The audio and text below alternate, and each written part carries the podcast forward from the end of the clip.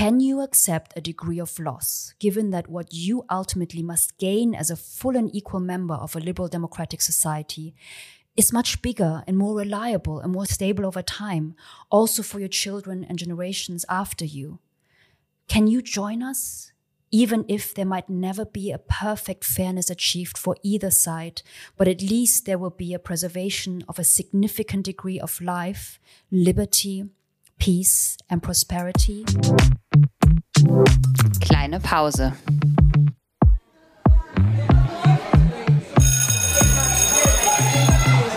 Begegnungen in der Teeküche.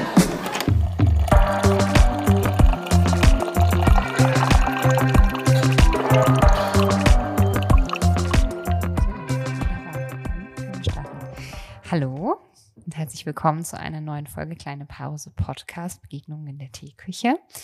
Ähm, wir sitzen in der Küche und haben eine Live-Gästin zu Gast und freuen uns ganz, ganz, ganz, ganz wahnsinnig, dass du da bist und würden uns riesig freuen, wenn du dich unseren ZuhörerInnen vorstellen könntest. Ja, hallo, ich ähm, freue mich ebenfalls und es ist mir eine Ehre, bei eurem Podcast dabei zu sein, äh, den ich wirklich sehr schätze. Ähm, äh, mein Name ist Lia Yu. Ich bin äh, promovierte äh, neuropolitische Forscherin. Das heißt, ich habe eigentlich ursprünglich politische Philosophie studiert ähm, in England ähm, und habe äh, in den USA promoviert, ähm, habe aber ähm, letztes Jahr ein Buch rausgebracht, das heißt Vulnerable Minds, The Neuropolitics of Divided Societies ähm, und habe darin aus politisch-philosophischer Sicht ähm, versucht zu erklären, warum wir verstehen müssen, was in unseren Hirnen vor sich geht. Also warum wir Neurowissenschaft brauchen, ähm, um gesellschaftliche Spaltung, um Diskriminierung, um Rassismus ähm, zu überwinden. Genau, und das ist, ähm, das ist einer meiner Hauptidentitäten. Auch von mir hallo. Chrissy und ich teilen uns ein Mikro, wie immer, wenn wir live aufnehmen. Ähm, ich würde jetzt so gerne schon in das Thema einsteigen, weil ich es so spannend finde. Ich glaube, es wird eine äh, ganz besondere Folge, weil es mit vielen Folgen, die wir bisher so gemacht haben, in einem Zusammenhang steht und gleichzeitig nochmal so ein ganz neues Feld eröffnet. Also das Nachdenken über Neuro, wie, wie sagt man es denn auf Deutsch? Neuropolitische. Neuropolitisch, genau. Ja. ja. Neuropolitische Zusammenhänge und ähm, auch diese Interdisziplinarität, die du da mitbringst. Das ist, finde ich, an sich schon super spannend. Aber ich ähm, weiche jetzt mal nicht komplett ab von unserem normalen, normalen ähm, Ablauf und würde dich trotzdem bitten, weil wir uns ja mit Bildung und Schule auseinandersetzen, ob du vielleicht auch schon einen Bezug herstellen könntest. Mal gucken, ähm, ob du Lust hast, eine Anekdote mit uns zu teilen oder eine Erfahrung, die was mit dem Thema Schule zu tun hat ähm, oder mit äh, deinem Schulweg oder ähm, deinen Besuchen in Schule, vielleicht auch heute, wer weiß, ähm, egal wo es verortet ist, und mit deiner Arbeit, also mit dem, was du gerade beschrieben hast. Fällt dir da was ein? Ja, mir fallen zwei Anekdoten ein, wenn ich darf. Also Klar, also, gerne. Die erste Anekdote, da geht es um mich als Lehrende und in der zweiten geht es um mich als Schülerin. Ähm, in der ersten ähm, Anekdote geht es, ähm, wie auch am Anfang meines Buches, Vulnerable Minds, ähm, darum, dass ich äh, 2016, 2017 in Virginia, in Charlottesville gelehrt habe an der Uni. Ähm, und ich hatte ähm, die Hälfte oder ein, ein, ein, Drittel der Klasse, ein Drittel der Klasse vor mir, ähm, die ich gelehrt habe, waren Trump-Supporters. Und das, zweite, das war 2016, also bei der ersten Wahl. Ähm, und ähm, ich ähm, habe einen Kurs äh, äh, gelehrt, da ging es eben um äh, The Political Neuroscience of Racism and Discrimination and uh, Prejudice. Und ähm, ja, ich hatte die da drin sitzen, also schon ähm, mehrere White Dudes, aber nicht nur. Also zu dem Zeitpunkt die ähm, Anführerin sozusagen der Students for Trump war eine ähm, äh, äh, asiatische Frau. Ähm, es gab auch durchaus äh, migrantisch, äh, migrantische Studenten, die 2016 für Trump waren. Also es wird oft, glaube ich, äh, vergessen. Aber natürlich auch sozusagen your usual kind of white dude, ähm, der, der da mit seinem Magerhead drin saß. Und ich stand vor einer Herausforderung, erstmal also im amerikanischen Kontext, dass ich das alles physisch überlebe ähm, und dass die ähm, mich sozusagen nicht dehumanisieren, sondern ähm, dass, dass die, ja, dass ich mit denen und dass ich auch die, die, die Klasse in dem Moment in einen friedlichen Dialog führen kann. Und dann ging es darum, für mich auch herauszufinden, warum haben, warum haben die meinen Kurs gewählt? Irgendwie eine merkwürdige Wahl. Ähm, und ähm, mir hat ein ähm, weißer junger Mann gesagt, wissen Sie, ich hätte so einen liberalen Kurs zu Rassismus und Diskriminierung niemals gewählt, wenn es nicht diese Hirnkomponente drin gegeben hätte weil ich das Gefühl habe, dass das irgendwie eine objektive Ebene ist, ähm, die es mir ermöglicht zuzugeben, dass ich auch ein rassistisches Hirn habe. Und das hat mich, ähm, das, also das hat mich äh, etwas baff gemacht, aber gleichzeitig habe ich mir auch gedacht, vielleicht besteht da eine Chance in diesem neuropolitischen Ansatz, Leute reinzubringen, die eben müde sind von diesem liberalen oder linksliberalen Diskurs des sort of moral shamings und ähm, des Wertediskurses, den wir ja auch in Deutschland haben. Ähm, und da kann ich später auch noch was dazu sagen, also meine Gedanken zu Deutschland und ähm, ja, also Menschen, die sozusagen entweder ähm, diesem Diskurs gegenüber irritiert sind ähm, oder die, ähm, wisst ihr vielleicht auch, ähm, ihr habt im, im, in euren Klassenzimmern bestimmt auch diese Quiet Quiet Ones, du weißt nicht genau, was sie denken. Ähm, und die sind vielleicht über, nicht überzeugt, äh, weder von der einen noch von der anderen Seite. They're on the fence. Mhm. Ähm, und die Frage ist, wie überzeugt man diese Leute? Also das ist meine erste Anekdote. Und meine zweite Anekdote ist vielleicht für die ZuhörerInnen ähm, interessant, die, die selber Schülerinnen sind und eben auch ähm, migrantisch und auch asiatischen ähm, äh, Familienhintergrund haben. Ähm, ich bin in Deutschland aufgewachsen mit chinesischen Eltern. Ähm, und äh, also erst in Bayern, dann in Nordrhein-Westfalen. Ähm, heute sind wir in Köln und ich freue mich hier zurück zu sein mit zwei tollen äh, Lehrerinnen. Ähm, hätte ich mir nie gedacht, als ich ähm, als äh, Grundschulschülerin und Gymnasialschülerin ähm, hier angefangen habe, dass ich 2023 hier sitze ähm, in einer Teeküche und ähm, Neuropolitik diskutiere. Ähm, und ähm, ja, also meine Rassismuserfahrung natürlich auch im deutschen Schulwesen, ähm, die dann nochmal bestärkt wurden, weil meine Biografie ist etwas ungewöhnlich. Ich bin im Alter von 14 dann nach Peking wiedergezogen, aber bin an die deutsche Botschaftsschule gegangen. Ähm, und deutsche Auslandsschulen ähm, haben ja auch ihre eigene Dynamik. Ähm, also das ist, äh, da wird auch natürlich deutscher Lehrplan gelehrt mit deutschen Lehrerinnen und ähm, dann habe ich mein Abitur gemacht und da habe ich eben leider auch ähm, starke Rassismuserfahrungen machen müssen. Also sozusagen in dieser deutschen Expat-Community gegenüber ähm, chinesische ähm, Menschen und auch ähm, äh, SchülerInnen.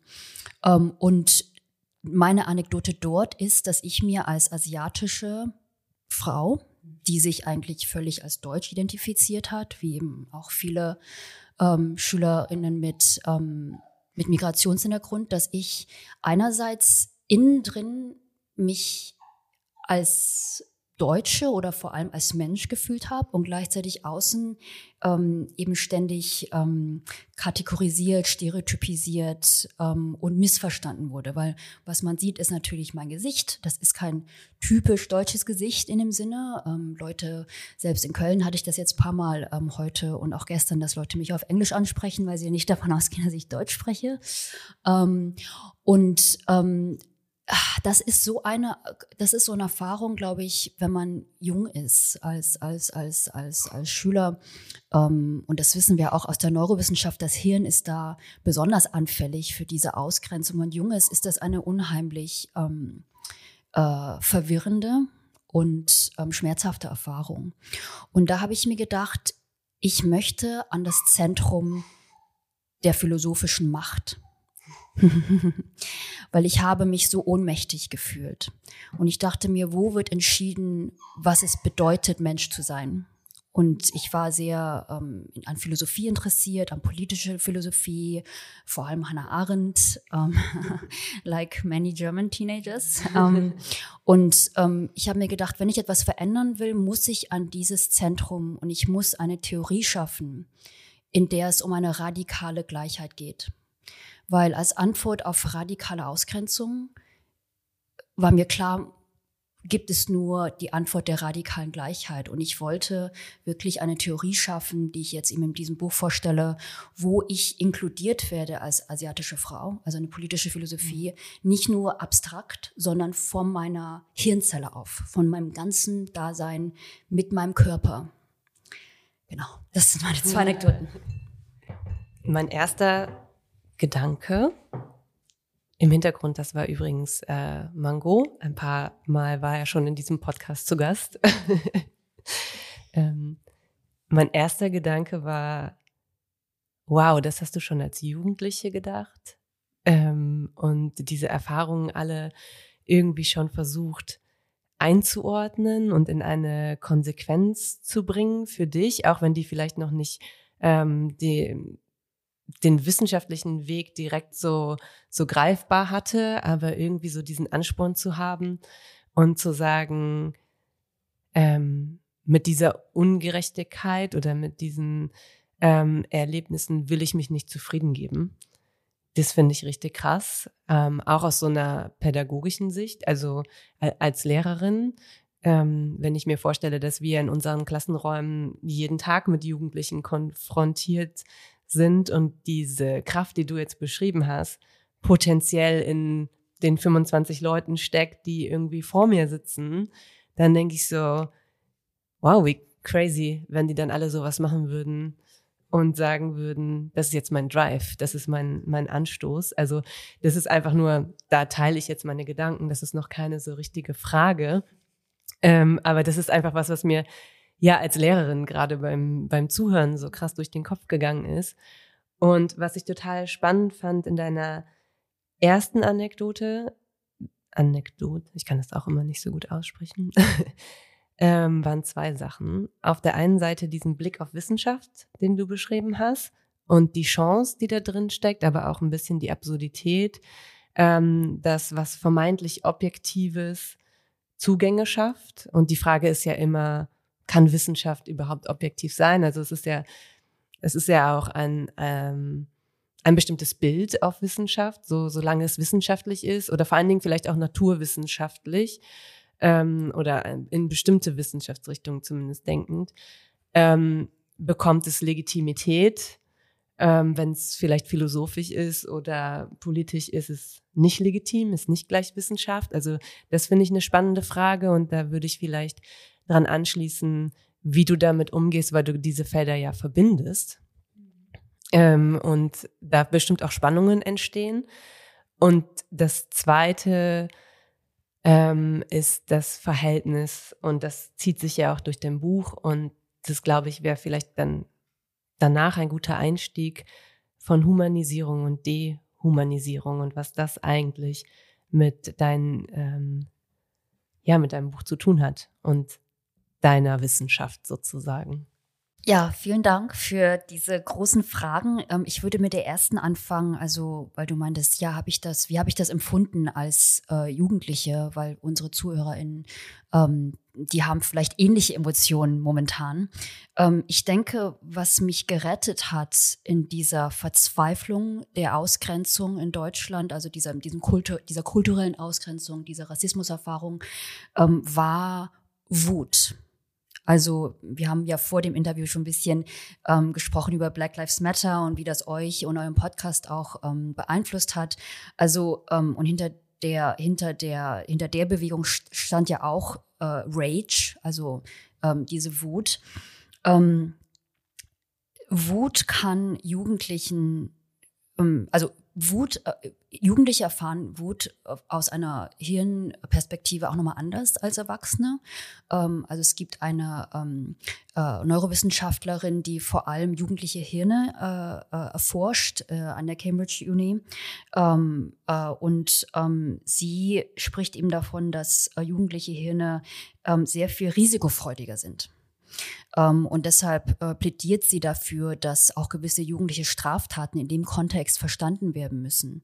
Ähm, also habe ich natürlich auch in dem Kontext mit meiner Wut ähm, war ich war ich da irgendwie äh, hatte ich da ja Risiko, Risiko höhere äh, Visionen.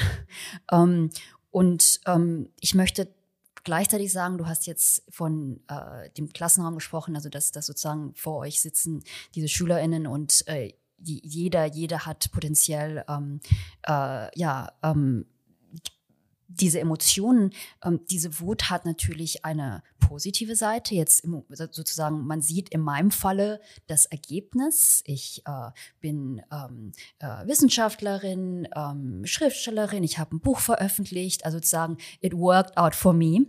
Aber es gibt auch eine dunkle Seite dieser Wut ähm, und die kommt aber aus der, sozusagen aus dem, aus dem, aus dem, aus demselben ähm, aus derselben Emotion eigentlich diese, dieses Ungerechtigkeitsgefühls und das kann durchaus auch Gewalt sein. Also wenn wir dann zum Beispiel, also ich möchte jetzt nicht sagen, dass ähm, ich möchte jetzt nicht sagen, dass Wut immer zu Gewalt führt, aber ich möchte ein bisschen erklären, wenn wir bei Jugendlichen und auch bei ähm, SchülerInnen ähm, äh, ähm, Manifestationen dieser Wut sehen, die jetzt nicht so erfolgreich, sage ich mal, sind wie bei mir, ähm, sondern sich eben in Konflikten oder ja gewaltgeladenen Konflikten ähm, ausdrücken, dass wir da auch eine gewisse ähm, Empathie und Verständnis haben müssen, um zumindest zu verstehen, woher das kommt. Ähm, und deshalb, ähm, genau, wäre meine erste Antwort, ähm, diese Wut hat mich gerettet, aber diese Wut äh, hat auch eine andere Seite. ähm, die zweite Frage ist ähm, eine äh, sehr wichtige Frage, auch im, im, in diesem Feld. Also du, du sprichst von Objektivität und Naturwissenschaft und ähm, natürlich die Neurowissenschaften sind jetzt nicht the Holy Grail. Also ich behandle die auch nie so als ähm, äh, die letzte Antwort, die wir haben, ne? Ähm, sondern ich sage immer, wir dürfen Neurowissenschaften, wenn wir die in ähm, ein neuropolitisches Argument äh, führen, ähm, niemals als Ontologie verstehen. Sprich, ähm, ein Hirnscan kann mir nicht sagen, wer ich bin als Mensch. Er kann mir nur erklären, was mein Gehirn tut. Also es ist ein mechanistisches Verständnis sozusagen. Und ich glaube, es ging diesem Trump-Supporter in dem Moment auch darum. Also, dass er sozusagen meint, ja, ich werde hier nur stereotypisiert als dumb, als uneducated, weil ich äh, Trump äh, äh, unterstütze. Ähm, äh, äh, ähm, wie Hillary Clinton sie eben auch nannte, the, the, Deplorables. Ne? Und das haben wir natürlich hier in Deutschland auch. Also mit, wenn jemand AfD unterstützt oder Querdenker, ähm, sagen wir auch, also das sind einfach sozusagen die, die, die haben nicht genug, die haben nicht genug gelesen und die sind einfach bescheuert. Ähm, und das ist ja auch eine Art von Dehumanisierung. Ähm, also viele, ähm, auch VerschwörungstheoretikerInnen, ähm, äh, also da gibt es auch Forschung dazu, äh, die halten sich ja selbst für sehr naturwissenschaftlich und sehr rational. Ähm, und da würde ich eben sagen, ähm, gibt uns die Neurowissenschaft eher so eine objektive Ebene ähm, bezüglich dieser Mechanismen. Also, dass wir erklären, was triggert uns eigentlich? Was sind eigentlich unsere kognitiven Kapazitäten, wenn es darum geht, mit Menschen ähm, äh, äh, anderer Identitätsgruppen oder Menschen anderer Hautfarben äh, zusammen zu kooperieren? Und dann die letzte Frage, vielleicht können wir die noch im Gespräch zur Humanisierung. Ich habe, während du ähm, also ich bin auch noch bei deinen Anekdoten, bei deinen Erfahrungen, die du eben zu Beginn geteilt hast, äh, du hast sehr ähm, anschaulich und eindringlich eben darüber gesprochen, als du auch von dieser, ähm, wir haben über Wut geredet, aber von dieser Entwicklung, dieses, dieser, dieser feste Glaube, diese innere Überzeugung daran, ähm, wo du hin möchtest, was du schaffen möchtest, was du gestalten möchtest. Ähm, da hast du eben eine Formulierung benutzt und zwar hast du gesagt, quasi ausgehend von der ersten oder einer Gehirnzelle bis hin zur Wahrnehmung des gesamten Körpers. Und wir haben eben, als wir angefangen haben aufzunehmen, ganz kurz über Bell Hooks geredet. Und ähm, da ist mir direkt eingefallen, also zwei Dinge, ähm, dass natürlich, wenn wir über ähm, Human, Humanisierung, Dehumanisierung sprechen, es hat ja auch ganz viel mit Wahrnehmung zu tun. Und äh, wir hatten heute einen Projekttag in der Schule und die SchülerInnen standen heute auf der Bühne, weil sie Texte performt haben. Das heißt, es war ähm, ein umgekehrtes Verhältnis. Ne? Also die SchülerInnen hatten die Bühne, wir haben hoch zu ihnen geschaut und es gab kein festes Thema, sondern die SchülerInnen haben über alles geschrieben, was ihnen gerade wichtig erscheint. Und das waren wie so häufig ganz krasse Texte, ähm, die also sowohl von ihrer Gestalt im Sinne von künstlerisch, aber auch die Gedankengänge, die haben so unglaublich viel gezeigt und viele Texte waren hochpolitisch. Ähm, viele Texte haben über ähm, haben Rassismuserfahrungen thematisiert und waren aber gleichzeitig auch sehr laute, sehr eindeutige, sehr stark positionierte Texte. Und ich bin in diesem Moment immer super, super stolz auf unsere SchülerInnen und ähm, sehe aber nicht nur diesen Raum, in den sie sich dann nehmen können, sondern ich sehe die dann auch immer schon in ihrer Zukunft. Und daran habe ich eben gedacht, also ich weiß nicht, ob alle SchülerInnen, die, wenn sie jetzt hier säßen, uns, uns zuhören würden, sagen könnten, ich habe die Vision für meine Zukunft. Aber als ähm, quasi Erwachsene, die ja selber die Erfahrung gemacht hat, wie war ich zu dieser Zeit?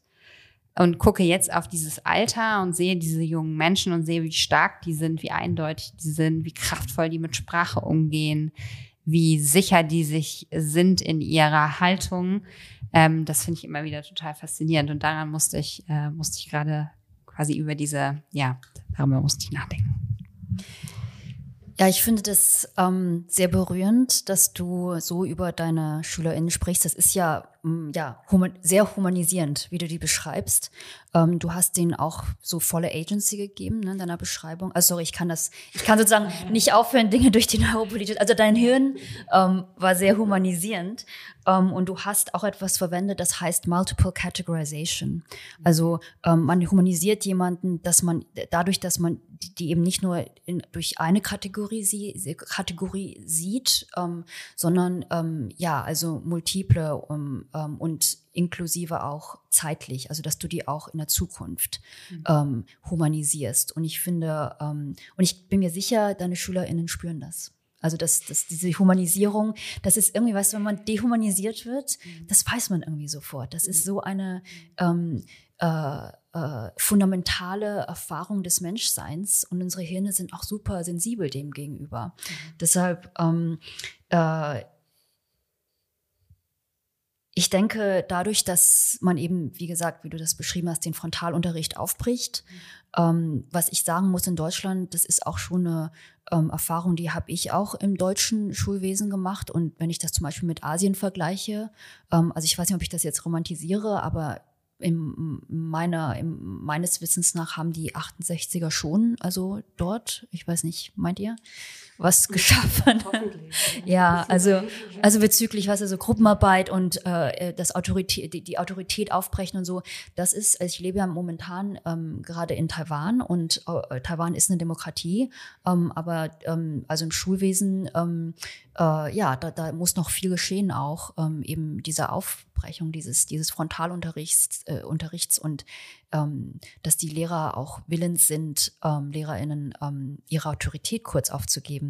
Ähm, das kreiert dann nämlich auch diese Humanisierungsfenster. Ähm, ich würde sagen, eine Studie würde ich erwähnen, die interessant ist, die jetzt das Gegenteil davon ist, also dehumanisieren. Das ist eine Studie, die wurde in Ungarn durchgeführt, äh, in der Schule, mit LehrerInnen und wie sie ähm, Roma-Studentinnen äh, ähm, sehen. Und ähm, was daran interessant ist, es geht um ein sogenanntes, das Konzept, das heißt Blatant Dehumanization, also eklatante, krasse Dehumanisierung. Ähm, es gibt nämlich verschiedene Arten der Dehumanisierung und dieses, diese eklatante Dehumanisierung, das das ist genau wie es sich anhört. Ähm, also dass, dass ähm, äh, dass, äh, dass jemand da ähm, als, äh, als, als, als quasi Tier beschrieben wird, ähm, dass denen Menschlichkeit abgesprochen wird ähm, auf sehr ähm, explizite Art und Weise. Also es ist nicht subtil. Und die wollten eben sehen, ob ähm, wenn diese LehrerInnen ähm, den Roma-SchülerInnen diese Menschlichkeit so eklatant absprechen. Die wollten sehen, was hat das für Konsequenzen. Ähm, und das Interessante war, die Konsequenz war jetzt nicht, dass sie äh, jetzt gegen die, also den SchülerInnen gegenüber ähm, ähm, sehr gemein waren unbedingt, aber sie haben, sie sind dann davon ausgegangen, dass diese SchülerInnen eben keine Zukunft haben. Also wie Christina meinte, sich eben nicht als Lehrerin vorstellt, was ist deren Zukunft, was können die machen. Ähm, die Idee war, also die, die Idee sozusagen in den Hirnen der, der LehrerInnen war dann, ähm, ja, die schaffen es sowieso nicht sozusagen durch Schulwesen und da dann die so zu stereotypisieren, dass da auch äh, keine Zukunft für die ausgemalt wird ähm, die besser sein könnte oder anders als der Stereotyp. Also es wird sozusagen, es wird schon aufgegeben. Und das ist auch eine ganz wichtige Konsequenz, also eine behavioral consequence sozusagen von Dehumanisierung. Es ist eben gar nicht so sehr Gewalt. Also oft denken wir, Dehumanisierung, Diskriminierung, das führt zu Gewalt. Ähm, also Studien zeigen, es führt eigentlich sehr stark zu sogenannten, sogenannten Neglect. Also dass diese, dass man, dass man eben sich gar nicht mehr um die Person kümmert. Ähm, und das wissen wir auch, ähm, wir wissen das auch im Zusammenhang mit einer der, ähm, also universell un, äh, dehumanisierten Gruppen in Gesellschaften weltweit, das sind Obdachlose. Also die, die haben äh, äh in den USA Studien äh, durchgeführt, aber auch in Europa. Also Obdachlose sind normalerweise immer irgendwo in dieser, in dieser Ecke der Dehumanisierung. Und ähm, äh, ja, ähm, stellt euch vor, also wir machen jetzt irgendwelche politischen Entscheidungen und die sind eben so dehumanisiert, Obdachlose, dass wir bei den Entscheidungen die gar nicht mal als Feind sehen, sondern die sind irgendwie gar nicht in unserer Vorstellung mit drin, die werden gar nicht mal angesprochen. Genau. Und das ist eben auch eine der Konsequenzen, würde ich sagen, im Schulwesen, diese Dehumanisierung, ja. Äh, man könnte ja vielleicht sagen, oder weiß, ich weiß nicht, ob du zustimmen würdest, aber dass diese Dehumanisierung was Individuelles ist, also nicht nur, ähm, und dann aber zu so einer Exklusion gesellschaftlich sogar führen kann. Genau. Also dass das so zwei, ja, so, ja. so zwei miteinander verschränkte Dinge dann sind. Kannst du vielleicht an dieser Stelle ähm, das wirklich mal ein bisschen einordnen und sagen, was passiert denn neurologisch und ja, dann neurologisch, ja. Mhm. politisch später, äh, wenn man es verbindet, ähm, wenn Menschen humanisieren und dehumanisieren? Ja, also ähm, das ist ähm, also in den sozial, sogenannten sozialen Neurowissenschaften, was ein relativ äh, neues Feld ist. Und da will ich noch dazu sagen, weil wir haben ja auch ähm, Bell Hooks und Black Lives Matter erwähnt. Ähm, viele Leute wissen das nicht. Eigentlich sind die sozialen Neurowissenschaften, kommen die teilweise ähm, aus, also im, die, die, die sind entstanden teilweise im Zuge der Civil Rights Movement in den USA. Und zwar haben sich ähm, sozusagen Proto ähm, soziale Neurowissenschaftler, die zu dem Zeitpunkt jetzt noch keine Hirnscans hatten, haben sich schon Sorgen gemacht, ähm, weil sie dachten, gut, expliziter Rassismus ähm, ist äh, in den USA, also im Zuge der Social, äh, der Civil Rights Movement, ist nicht mehr okay. Aber es gibt trotzdem noch Rassismus. Und wie können wir, äh, wie können wir ähm, das immer noch erforschen und ähm, entdecken? Und die haben sogenannte Sweat Gland Studies gemacht, also ähm, Schweißdrüsen-Studien, ähm, wo sie äh, buchstäblich ähm, äh, äh, äh, weiße Menschen in einen Raum getan haben und dann kamen schwarze Menschen ähm, also zufälligerweise sozusagen rein, in Anführungsstrichen. Und ähm, die haben einfach geschaut, wie sehr die weißen Menschen schwitzen, also aus, aus Angst oder aus Nervosität. Ähm, und da hat sich eben gezeigt, gut, ähm, es gab mehr Schweiß. Ähm, also es ging darum, ähm, die hatten einen Instinkt, diese sozialen äh, Psychologen zum Zeitpunkt, ähm, irgendetwas ähm, auf einer Ebene, ähm, in diesem in diesem Falle ähm, Schweißdrüsen, aber jetzt eben ähm, auf unserer Hirnebene ähm, etwas zu entdecken, was wir mit dem bloßen Auge nicht unbedingt sehen können. Ähm, und ähm, jetzt gibt's das, das, das, das, dieses, dieses, dieses Feld ähm, schon über 20 Jahre. Ähm, und politische Neurowissenschaften ist noch ein bisschen jünger. Und ähm, das Bild, das sich herauskristallisiert, ist, dass unsere sogenannten sozialen Hirne, also wir haben alle sehr soziale Hirne, sprich, ähm, wir schauen ständig, ist da jemand mein Freund oder Feind, gehört der in meine In-Gruppe oder nicht? Ähm, wir sind ganz sensibel gegenüber Ausgrenzung, dass unsere sozialen Gehirne ähm, äh, diese Humanisierung die auch ähm, in der Forschung Mentalisierung genannt wird, ähm, dass das eigentlich eine fundamentale Hirnkapazität ist, die wir haben. Und das Interessante ist ähm, in dieser Mentalisierungsforschung, was heißt Mentalisierung? Das heißt, ich kann mir buchstäblich vorstellen, was jetzt ähm, in Nicoles äh, Hirn vor sich geht, während du mich hier anschaust ähm, äh, am Teetisch. Also ich kann mir vielleicht vorstellen, äh, was du heute Abend noch machst, ob du deinen Hund fütterst, ob du noch Hausaufgaben korrigieren musst, wie du dich fühlst. Also es geht, es ist eine Art von Empathie, aber es ist nicht äh, neurologisch gesehen so ähm, emotional aufgeladen wie Empathie. Und das Interessante mit Mentalisierung ist, ähm, in der Autismusforschung haben sie immer herausgefunden, dass ähm, Menschen auf dem, äh, im, auf dem autistischen Spektrum normalerweise ähm, äh, es schwer finden zu mentalisieren. Also das heißt nicht, dass sie keine Empathie empfinden oder dass sie keinen emotionalen Schmerz empfinden, aber sie finden es schwierig, weil die ähm, sozusagen neuro ähm, äh, äh, typischen Menschen ähm, äh, entwickeln diese Mentalisierungsfähigkeit ähm, äh, ungefähr ähm, im Alter von vier Jahren. Und das ist äh, cross-cultural. Also die haben das bei Hunter-Gatherer Societies studiert bis hin zu nicht-westlichen Gesellschaften. Ähm, und diese Mentalisierungsfähigkeit ähm, ist eben so zentral für unsere sozialen Gehirne, weil wir ständig, auch evolutionär, andere Menschen brauchen, um ähm, Aufgaben zu bewältigen. Ähm, also selbst in einem Business-Deal muss ich mir vorstellen können, mentalisieren können, was denkt man gegenüber? Wie viel Geld wollen Sie? Was, was sind deren Intentionen und so weiter? Und das Interessante ist eben in einer Studie, in einer bahnbrechenden Studie zur Dehumanisierung meines, mein, meines Advisors zu dem Zeitpunkt, äh, die Studie ist von 2016, Lasana Harris, Susan Fiske, ähm, haben die mal herausgefunden, dass diese Mentalisierungsfähigkeit, die ja so ähm, fundamental ist, dass die während der Dehumanisierung ausgeschaltet wird. Also wenn wir vor allem auf Gruppen schauen, die wir ekelhaft finden, also zum Beispiel diese Obdachlosengruppe, ähm, da schaltet sich sozusagen ein Hirnareal ab, buchstäblich ab, der heißt Medial Prefrontal Cortex, ähm, der eben normalerweise bei der Mentalisierung eine wichtige Rolle spielt. Und das ist, kann man sich so vorstellen, die haben dann ein, ähm, ein, eine Control, ähm, eine Control Study gemacht, wo, ähm, wo, wo sich die Leute ähm, einen Stuhl anschauen. Und da schaltet sich der Medial Prefrontal Cortex auch nicht ein.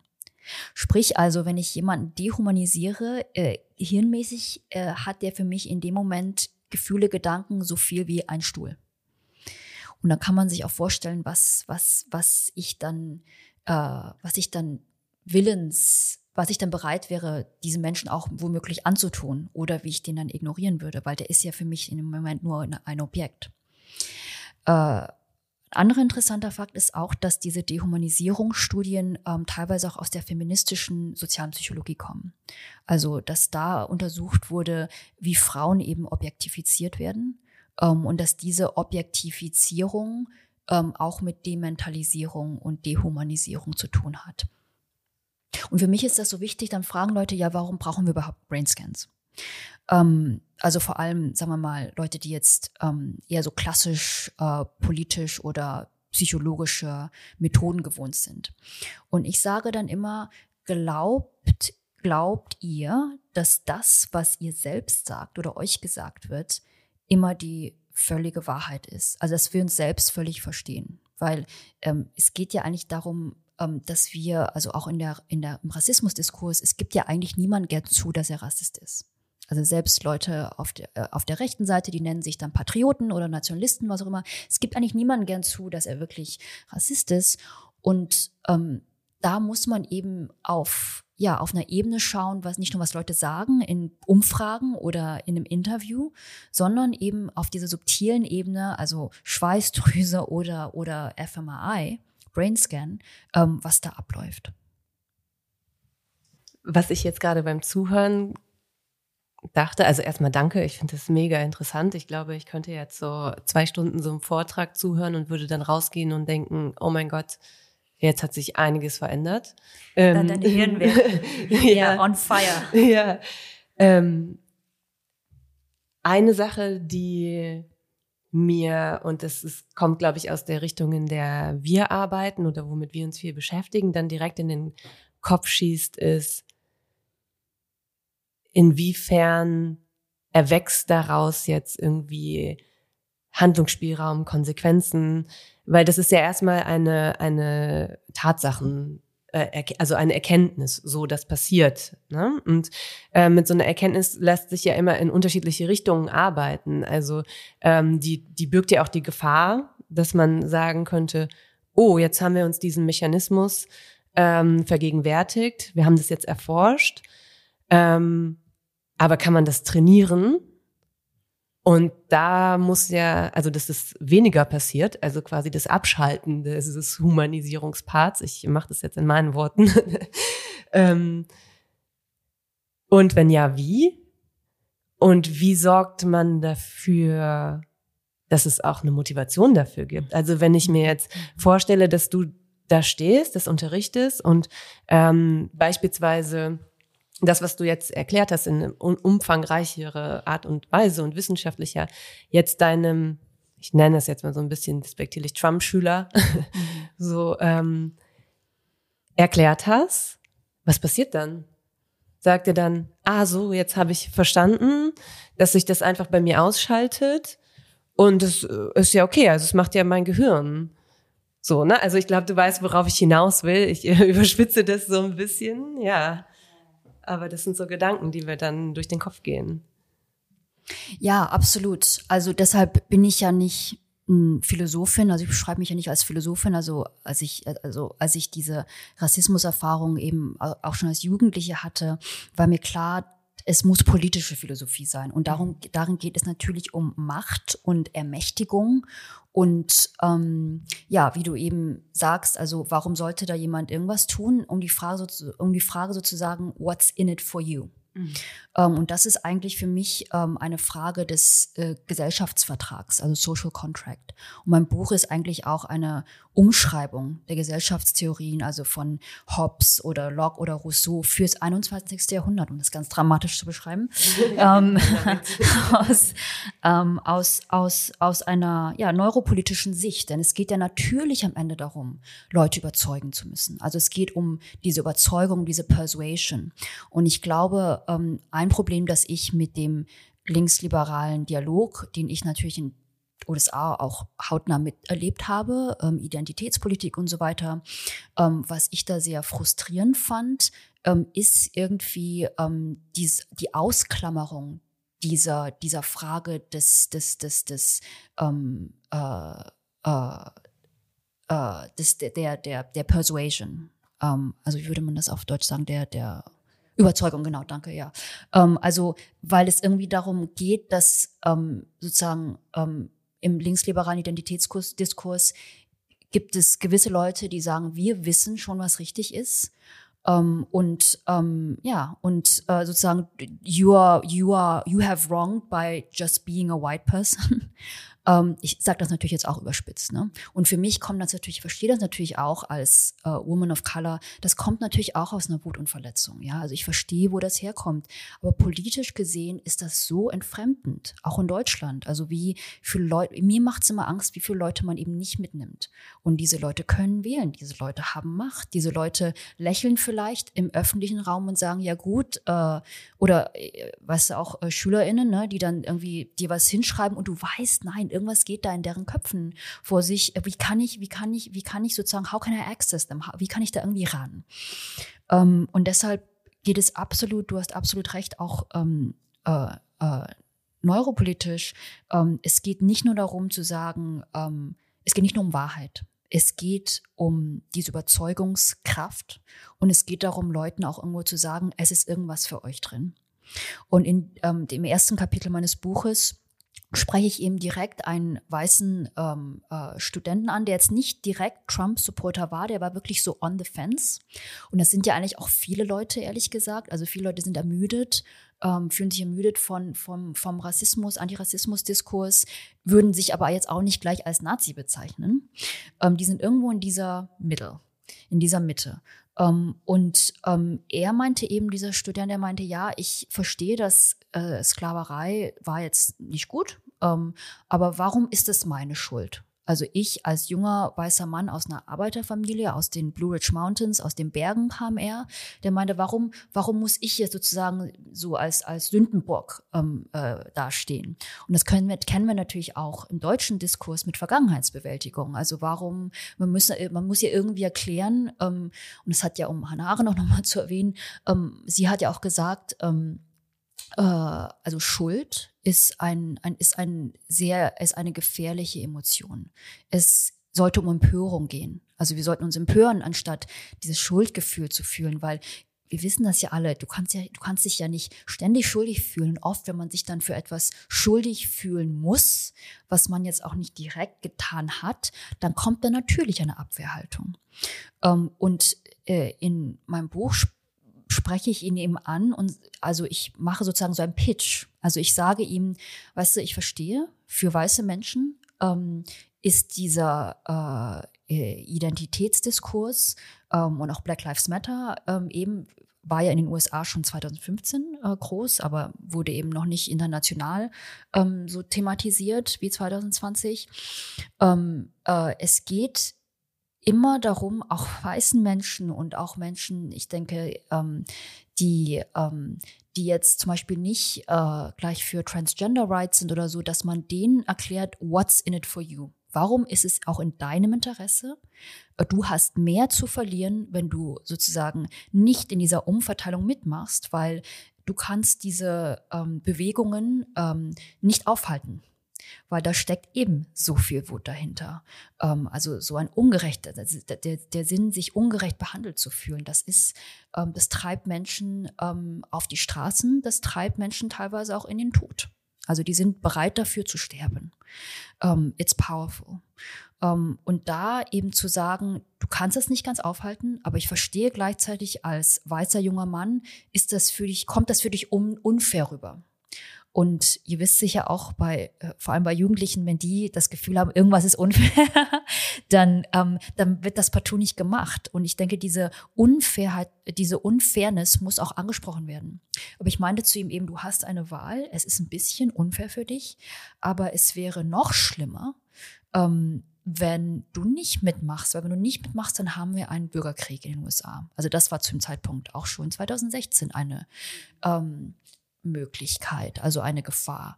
Ähm, und auch in Deutschland, also jetzt haben wir keinen Bürgerkrieg, aber ich denke auch während Corona und so weiter, äh, diese Gesellschaft ist sehr zerrissen. Und ähm, in einer zerrissenen Gesellschaft, in einer unsicheren Gesellschaft, in einer Gesellschaft des Bürgerkriegs verliert jeder eigentlich. Und das ist ja genau sozusagen die Gesellschaft, also die, die Theorie des Gesellschaftsvertrags. Das ist Thomas Hobbes, der sozusagen Leuten sagt, äh, versucht schon äh, äh zu sagen im, im, im, im, im 17. Jahrhundert, ähm, äh, äh, Life is nasty, brutish and short. Wenn ihr nicht mitmacht, okay, aber das ist die Alternative. Ähm, und ich denke, so dieser, ja, dieser, dieser Hard Talk wird leider momentan ähm, linksliberal nicht genügend gemacht. Und es gibt dazu, ähm, ich erinnere mich an eine Studie in Deutschland ähm, nach der Bundestagswahl, ähm, junge FDP-Wähler. Ähm, ich weiß nicht, ob ihr von der Studie ge äh, gelesen habt. Und die haben eben erklärt, äh, ja, warum wählen sie FDP. Und einige meinten, ja, ich bin genervt äh, von dem moralisierenden Diskurs der Grünen und sozusagen dem linksliberalen Diskurs. Ähm, ich bin da, also das sind jetzt nicht, wie gesagt, unbedingt ne, Rassisten oder äh, äh, Climate äh, Change Deniers, sondern die sind einfach, ähm, die sind einfach emotional auch genervt. Ähm, und da denke ich, müssen wir auch, also sozusagen die wir, die linksliberal stehen, ähm, auch an diese Cognitive Exhaustion denken. Also dass Menschen eben auch, unsere Hirne sind alle, ähm, haben eine äh, äh, Kapazität, die wird äh, täglich irgendwo erreicht, auch emotional. Und das ist eben für mich ein ganz anderer Ansatz, da auch im Schulwesen reinzugehen und sozusagen die Hirne der SchülerInnen als ähm, ja vulnerabel, aber auch fähig zur Humanisierung zu sehen, aber auch zu sehen, gut, irgendwann wird da ein tägliches Limit erreicht. Dann kannst du eben nicht nur einfach weiter moralisieren, draufhauen. Gleichzeitig auch bei den Lehr LehrerInnen. Also ähm, dass, dass wir alle sozusagen vulnerable hin. Ja, ich muss erstmal, es muss ich erstmal alles setzen, weil es gerade verändert, verschiebt sich gerade ganz viel in meinem Kopf und ich muss das erstmal alles, muss das erstmal alles verarbeiten. Ja, du, du denkst jetzt oder in der ähm, Rede, in dem ähm, Statement, was du gerade abgegeben hast in deinen Erklärungen, da schwingt ja schon mit, wie gehe ich mit den Menschen um, die wie auch immer dehumane mh, hm, Erklärungsansätze verinnerlicht haben, vielleicht an manchen Punkten, oder die einfach nicht willens sind, den Punkt zu sehen, dass es immer um Humanität gehen muss. Also dass ich mich quasi gar nicht außerhalb eines ähm, wenn ich, wenn ich mal auf die Basis zurückgehe, es ja gar keinen Sinn macht, sich außerhalb von Humanität zu bewegen, weil ja niemand was davon hat. Und ähm, das hast du jetzt quasi alles schon mitgenommen. Und das finde ich unglaublich spannend. Und ich glaube, da hätte Nicole bestimmt gleich auch noch drauf, ähm, oder wäre sie noch drauf zu sprechen gekommen, dass es natürlich in Schule, egal, und nicht nur in den Fächern Religion, Ethik, Philosophie, ähm, wir haben jetzt schon ganz viele Diskurse, ne, Vergangenheitsbewältigung haben wir angesprochen. Ne? Das heißt, hat ganz viel mit Sozialwissenschaften, mit Politik, mit Geschichte zu tun. Ähm, Sprache ist ein unfassbar mächtiges Instrument, ähm, das es immer zu hinterfragen gilt, ähm, was man aber auch eben gezielt für sich einsetzen kann. Das heißt, auch ähm, für äh, alle Sprachenkurse, für Fremdsprachen, für Deutsch, sind das Gedanken, die unglaublich ähm, tragend und, und wichtig sind. Und letztlich geht es ja, und auch das schwang jetzt eben schon mit auf verschiedenen oder in, innerhalb verschiedener wissenschaftlicher Felder. Ne? Es geht um äh, Klimaschutz, es geht um Gerechtigkeit, es geht um Gleichheit, es geht um die Zukunft äh, und die Gestaltung der Gesellschaft, in der wir leben wollen. Und damit werden die SchülerInnen in ihrer Zukunft alle irgendwie betraut sein, egal welchen Beruf sie wählen und egal ähm, wie sie sich engagieren wollen oder welche Tätigkeitsfelder ihnen von ihrem Interesse her zusagen werden. Und das, das finde ich eben total spannend, dass man diese Ebene in Bildung, in der Didaktik der Fächer, ähm, in der Materialauswahl, hm, aber natürlich auch vielleicht erstmal bei sich selber. Also oft fängt Lehre und Lernen, ähm, gerade wenn man derjenige ist, der Lernen moderiert oder leitet, anleitet, äh, sollte man ja auch so ein bisschen bei sich selber anfangen und erstmal gucken, okay, wie funktioniere ich eigentlich, wie reagiere ich eigentlich, ähm, was ist mir wichtig, wie bilde ich mir meine Meinung, um andere Menschen anleiten zu können, zum Beispiel in einen Meinungsbildungsprozess einzusteigen. Deshalb fand ich das jetzt äh, super, super spannend, was du erklärt hast. Ja, ich musste spezifisch daran denken, also es würde mich jetzt von euch, eurer Seite auch interessieren. Es gab ja, also zumindest in Berlin, ich weiß nicht, ob in Nordrhein-Westfalen, ähm, dieses Jahr war das, äh, äh, also die Anleitung ähm, äh, diskriminierungsfreie, geschlechterbezogene Sprache äh, im Unterricht zu diskutieren. Ist das auch in NRW? Das wurde mir von äh, Berliner Lehrer, Lehrerinnen erzählt. Ja. ja Und da habe ich eben von ihr gehört, dass das ohne äh, äh, Schulung kommt. Ne? Also man, es wird sozusagen einem gesagt, ähm, diskutiert mal. Ähm, und da gibt's anscheinend natürlich auch bei LehrerInnen gespaltene Gesellschaften mhm. und einigen gefällt das nicht und die, dis, die, die diskutieren das dann irgendwie like you know, like Freestyle. Mhm. Oh. Freestyle ist sehr schön euphemistisch ja. ausgedrückt, ja. Okay, und wie steht, wie steht ihr dazu? Also also das ist ja die große Frage, wie man diese Dinge wirklich nachhaltig und allumfassend letztlich ähm, auf alle Bereiche von Schule übertragen kann, wenn man es ernst meint. Und es klingt ja schon fast absurd, wenn wir über Humanisierung und Dehumanisierung sprechen. Also wenn wir das in den Kontext ähm, jetzt deines Wirkbereichs setzen, dass das eine Fragestellung sein kann. Also ob das in Schule eine Rolle spielt und wie.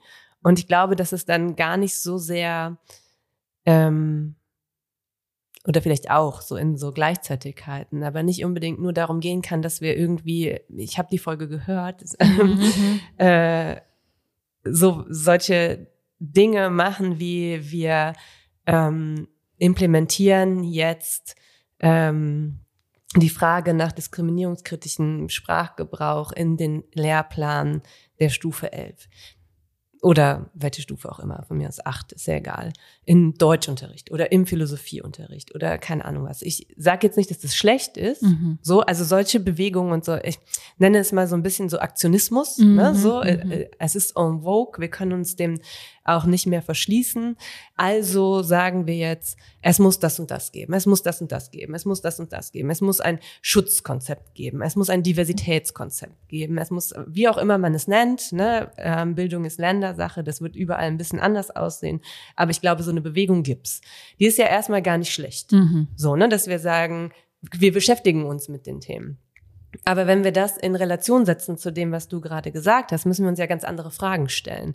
Dann müssten wir ja sagen, na ja, das in Klasse 11 zu besprechen, das ist ja ein bisschen absurd, weil was ist denn mit der humanisierenden Sprache und eben nicht, human, mhm. nicht mhm. dehumanisierenden mhm. Sprache als Beispiel in Klasse 5?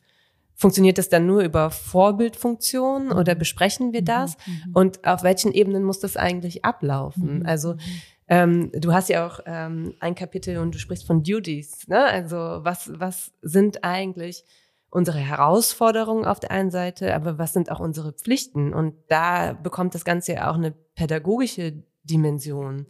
So, und wer macht was? Wer ist wofür verantwortlich? Und ich glaube, da sind wir in Schule noch sehr am Anfang. Und das ist auch was, was mich beschäftigt, wenn wir sprechen, dass ich denke, wow, es gibt deine Forschung oder eure, so, äh, es gibt diese Erkenntnisse, es gibt dieses Buch und natürlich gibt es gesellschaftliche, politische Diskurse und so weiter. Und wir reden darüber, an welcher Stelle im Lehrplan man jetzt mal Rassismuskritik in Englisch machen könnte. So, und das, das macht irgendwie so eine, das macht mich irgendwie nervös. Dann mhm. denke ich so, oh, ich weiß gar nicht, ob wir überhaupt richtig ansetzen. Und da müssten wir nicht sagen, äh, wir schmeißen direkt alles um. Also wir werfen das quasi über alles drüber. Und damit will ich nicht abtun, dass es gut ist, dass ja. Dinge passieren. So und in diesem Spannungsfeld bewege ich mich da, glaube ich, ne, wenn wenn ich dir so zuhöre und ähm, ja, also auf, um auf die Frage zu antworten, es gibt Dinge, klar, so Dinge passieren. Ähm, aber es passieren auch viele Dinge, die nicht gut sind gleichzeitig. Und es bleibt auch viel stehen an Stellen, also wo es sich, wo es einfach stagniert seit Jahrzehnten, würde ich sagen. Und wie ist das für euch ähm, in der Erfahrung im Klassenraum? Also, ähm, also mich interessiert einfach, wie, wie reagieren SchülerInnen auf, auf diese Möglichkeit, darüber zu sprechen? ich glaube, das, also das generell zu beantworten ist schwierig, weil das immer von, von Lerngruppen abhängt, von Beziehungsarbeit in der Klasse ähm, und auch von den Individuen, die dann vor einem sitzen oder mit einem sitzen im, im besten Fall oder stehen.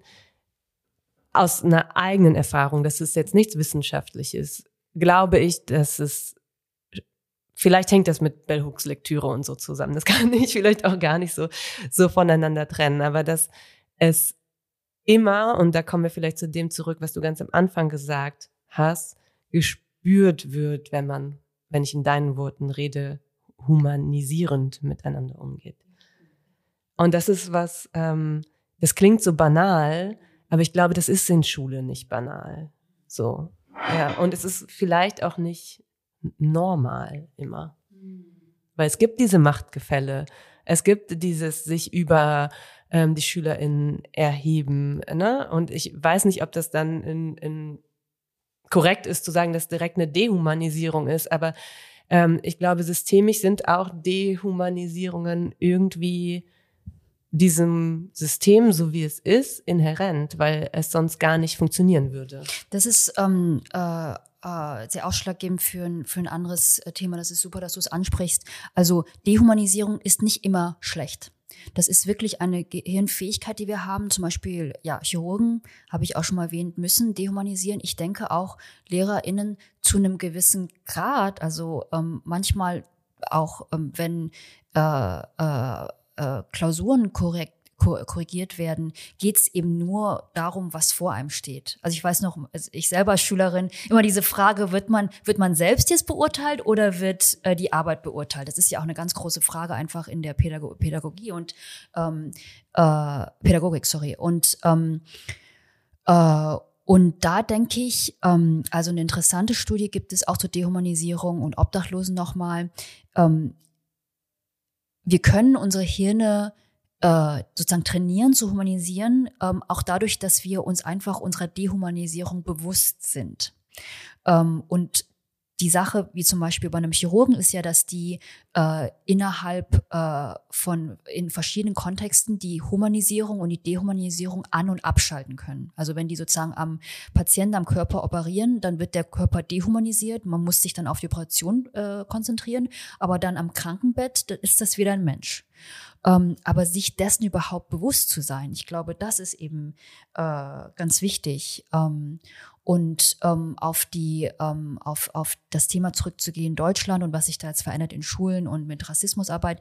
Ich sage gar nicht, dass das schlecht ist. Also es ist, ähm, dass das überhaupt äh, thematisiert wird, ähm, finde ich schon mal ähm, also für mich auch jetzt als, als, als, als, äh, als jemand, der jetzt in den 90ern hier zur Schule gegangen ist, also ist, für mich ist das schon so big. Ähm, und das setzt natürlich auch ein Zeichen.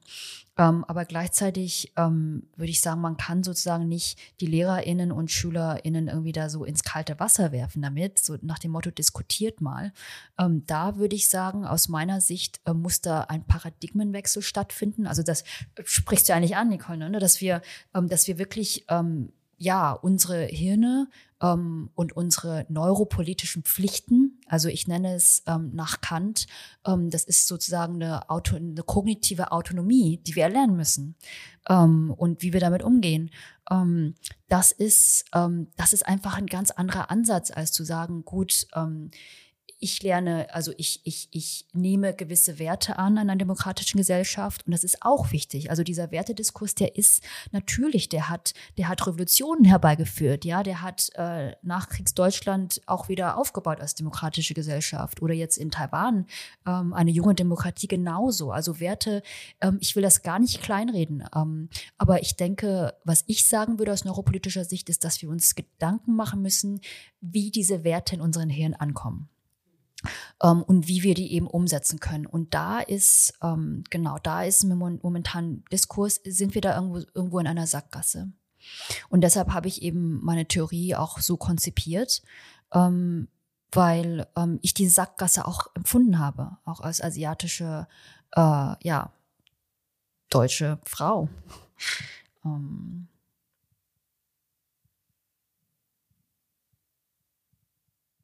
Dann wollte ich noch was sagen, was vielleicht interessant ist, auch als Antwort äh, zu etwas, was vorher noch erwähnt wurde. Ähm, es gibt animalistische, sogenannte animalistische und mechanistische Dehumanisierung. Und ich musste dann im deutschen Kontext daran denken, also zum Beispiel werden oft ähm, äh, türkischstämmige oder, oder arabischstämmige ähm, SchülerInnen ähm, äh, werden animalistisch dehumanisiert. Das ist eine ganz spezifische Art der Dehumanisierung. Das heißt, denen wird oft ähm, Zivilisiertheit abgesprochen oder es wird davon ausgegangen, dass sie, dass sie akademisch nicht sehr stark sind, dass sie nicht sehr kulturell sind. Und da kann es eben passieren in Schulen, dass da dann gesagt wird, ja, du kannst, ich gehe nicht davon aus, dass du Abitur machen kannst. Oder wenn du Abitur machst, ich gehe nicht davon aus, dass du Geisteswissenschaften, äh, geisteswissenschaftlich begabt sein kannst. Also ähm, da, da wird eben in, sozusagen in dieser Art und Weise stereotypisiert, ähm, äh, da geht es um Vorstellungen, die man von Menschen hat und die man in der Erziehung dann auf diese Menschen projiziert. Und das ist natürlich, da hat man sehr viel Macht als Schule, ähm, als, äh, ja, ähm, als Lehrkraft. Ähm, für asiatische ähm, Menschen in Deutschland und SchülerInnen, wir werden oft mechanistisch dehumanisiert. Also wir werden oft ähm, als sehr gut in Mathe gesehen. Ich war zum Beispiel nicht sehr gut in Mathe. Ähm, äh, wir werden nicht unbedingt als künstlerisch, gleich als künstlerisch begabt angesehen oder geisteswissenschaftlich. Ähm, äh, ja, talentiert. Uns wird oft menschliche Wärme abgesprochen, also und Individualismus. Ähm, also wirklich äh, diese Idee, wir sind so wie sehr effiziente Maschinen, die nur akademisch gut raushauen. Und ähm, natürlich gibt's das auch, also kulturell, dass unsere asiatischen Familien ähm, äh, uns da viel Druck geben. Ähm, aber das heißt nicht unbedingt, dass jemand dann akademisch wirklich ähm, selbstmotiviert ist unbedingt. Ähm, oder dass diese Person das eigentlich möchte. Und ähm, ähm, genau, das, das würde ich erwähnen. Und ähm, letztendlich geht es in diesen Vorstellungen ja darum, das menschliche Potenzial in Menschen zu sehen. Und da, ähm, äh, um nochmal auch darauf zurückzugehen, was Christina erwähnt hat, also ähm, das ist ja auch dann direkt verbunden mit unserer Gesellschaft oder selbst unserer Wirtschaft. Also was da für Brain Drain und Brain Loss passiert ähm, mit diesen ja, fälschlichen, dehumanisierenden Vorstellungen, die wir von verschiedenen Gruppen in Deutschland haben. Also für mich ist es auch ganz wichtig, dass wir da auch eine Überzeugen, Überzeugungskraft haben an Politiker, weil die sagen dann, oh, ist ja ganz schön, was ihr da machen wollt an Schulen mit ähm, Antidiskriminierung, aber es ist irgendwie so ein Side-Topic. Ne? Das ist wie so die Kirsche auf der, auf der Schwarzwälder. Genau, genau. Aber da, da zu sagen, nein, das ist fundamental. Also das, das, das, das, äh, das hat Einfluss darauf, wie wir auch als Gesellschaft gut funktionieren und das menschliche Potenzial ausschöpfen. Ich finde, das ist ein sehr starkes Argument auch gegen Leute, die eher rechts sind oder AfD-Wähler oder ähm, Menschen, die eben sagen, ja, also ähm, die äh, Migranten, die nehmen uns die Jobs weg und äh, so und so, äh, die nehmen uns sozusagen die Resources weg. Also dass, dass da so aus dieser Angsthaltung eigentlich gesagt wird, ähm, nein, ähm, vielleicht gibt es da sozusagen eine Win-Win-Situation potentially. Und das muss man aber auch pitchen. Ja. Ich glaube, es wäre schön, wenn wir auch noch was aus deinem Buch hören könnten, wenn du Lust hast. Also vielleicht ähm, wäre das eine ganz gute Idee, damit ähm, alle eine Vorstellung bekommen. Und ähm, ich gebe das direkt raus, so gefühlt an alle Verlage, die uns zuhören und Lektorinnen und so. Vielleicht ähm, motiviert das ja dazu, dass es irgendwann auch auf Deutsch erscheinen wird. Wer weiß. ähm, dann lese ich eine Stelle vor aus dem ersten Kapitel. Ähm, es geht nämlich genau um diesen jungen weißen äh, Studenten, den ich hatte von den Blue Ridge Mountains, ähm, der eben meinte, ähm, es fühlt sich unfair für ihn an, dass er für die äh, Sklaverei verantwortlich gemacht wird als weißer Mann. Und ich, ähm, ich, das ist meine Antwort an ihn. I get how this feels unfair to you. There's no point in me just telling you that it's not, or that unfairness makes sense, because it never does. We are highly sensitive to impressions of being wronged. But I will ask you to step back for a second from your complex political beliefs and let me pitch to you how you have an interest in this too, based on what you yourself have agreed to in class already.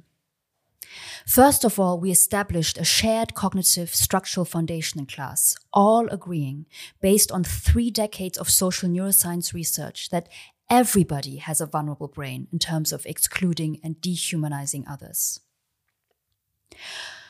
And that it can have troubling behavioral and political consequences in terms of intergroup violence, mass atrocities, torture, and aggression, but also more subtly in terms of neglect, hostility towards social welfare policies, favoring stronger retributive punishments in legal contexts, and denying that dehumanized groups in medical settings feel pain.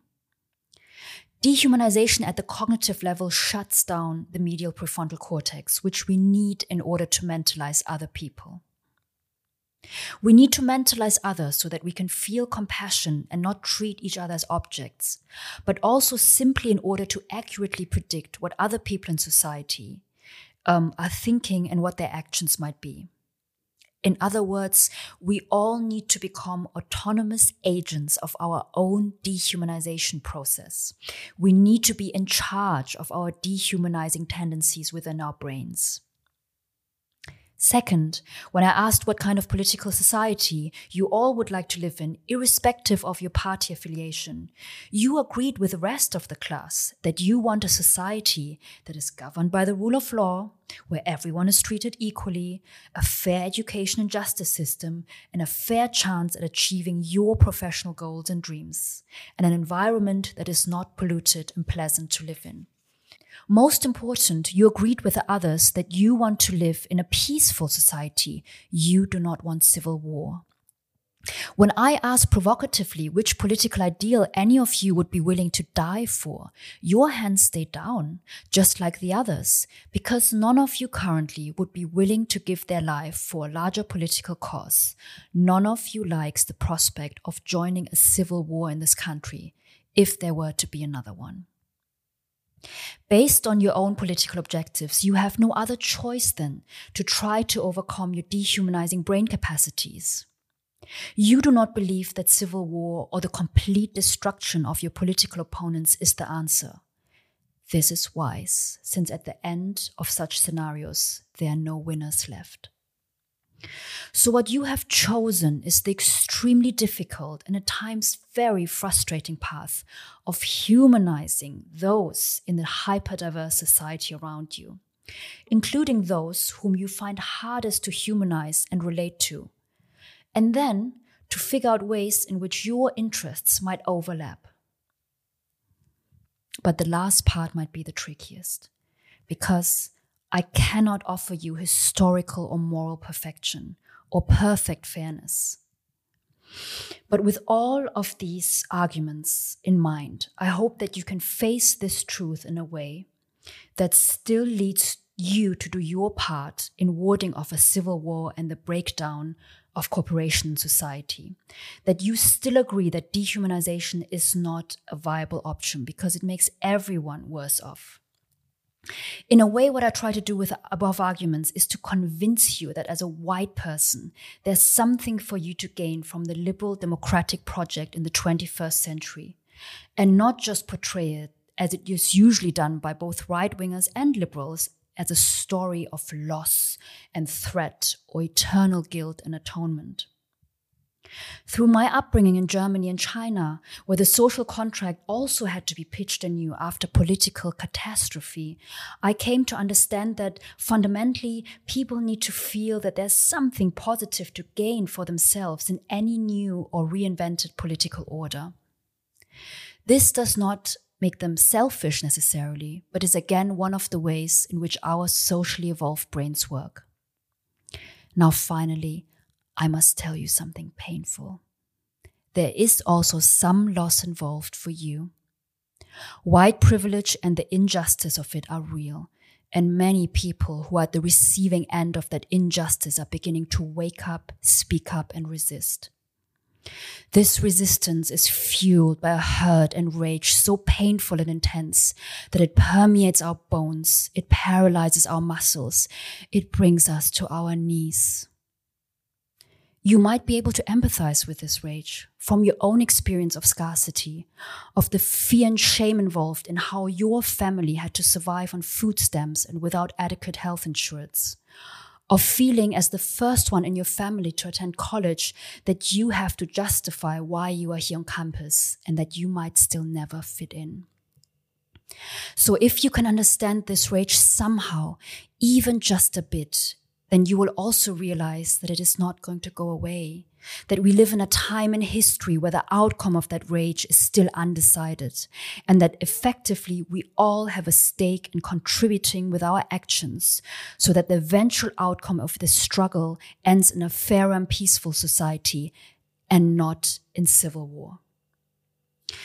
But this struggle will lead to changes in how white people experience the world a redistributing of white heteronormative privilege, even minimally, will be felt as a drastic change of the world as white people used to know it. And I'm afraid to a degree it will also be felt as loss. And loss is always painful. Therefore, the hardest part of you will be to weigh this loss against your own political interests and ask what is ultimately at stake for you. Can you accept a degree of loss, given that what you ultimately must gain as a full and equal member of a liberal democratic society is much bigger and more reliable and more stable, stable over time, also for your children and generations after you? Can you join us? Even if there might never be a perfect fairness achieved for either side, but at least there will be a preservation of a significant degree of life, liberty, peace, and prosperity. After all, apart from complete mutual destruction, what really is the alternative? Danke. Ich liebe diesen Moment der Selbstermächtigung da drin. Sehe da eine große Chance, dass man ähm, das wahrnimmt, dass das ein Prozess ist, der auch mit einem selbst etwas machen kann. Ich weiß gar nicht, ob man daran eine Hausaufgabe anschließen kann, ehrlicherweise, aber das überlasse ich mal dir.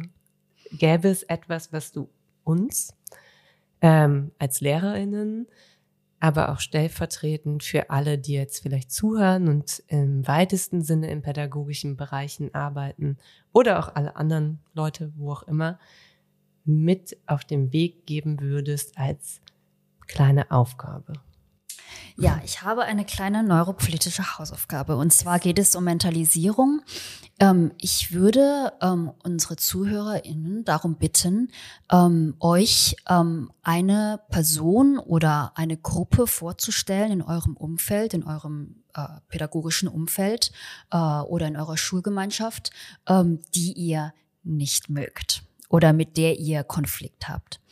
Und aufzuschreiben auf einem Papier, also wie gesagt, Mentalisierung, es geht hier nicht um Empathie, es geht nicht darum zu sagen, wie lieb ihr diese Person habt, weil ihr habt diese Person momentan nicht lieb und müsst ihr vielleicht auch nie wirklich lieb haben.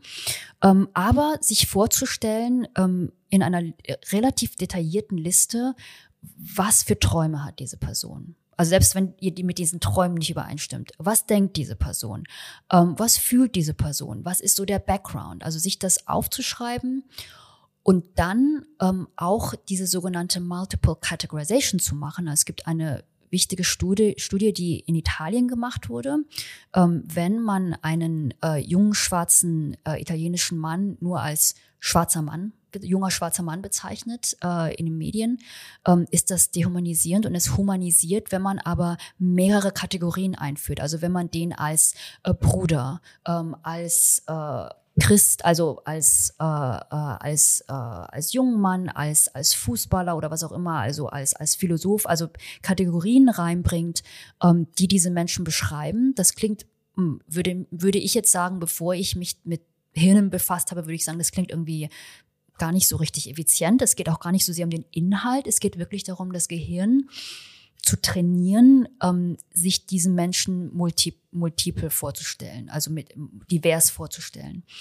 Ähm, und ähm, also durchaus auch, es gibt dem auch Studien dazu, wenn wir uns vorstellen, was sind die ähm, äh, Gemüsepräferenzen ähm, äh, dieser Person. Also, also wirklich, es geht gar nicht so sehr um sehr tiefe Sachen.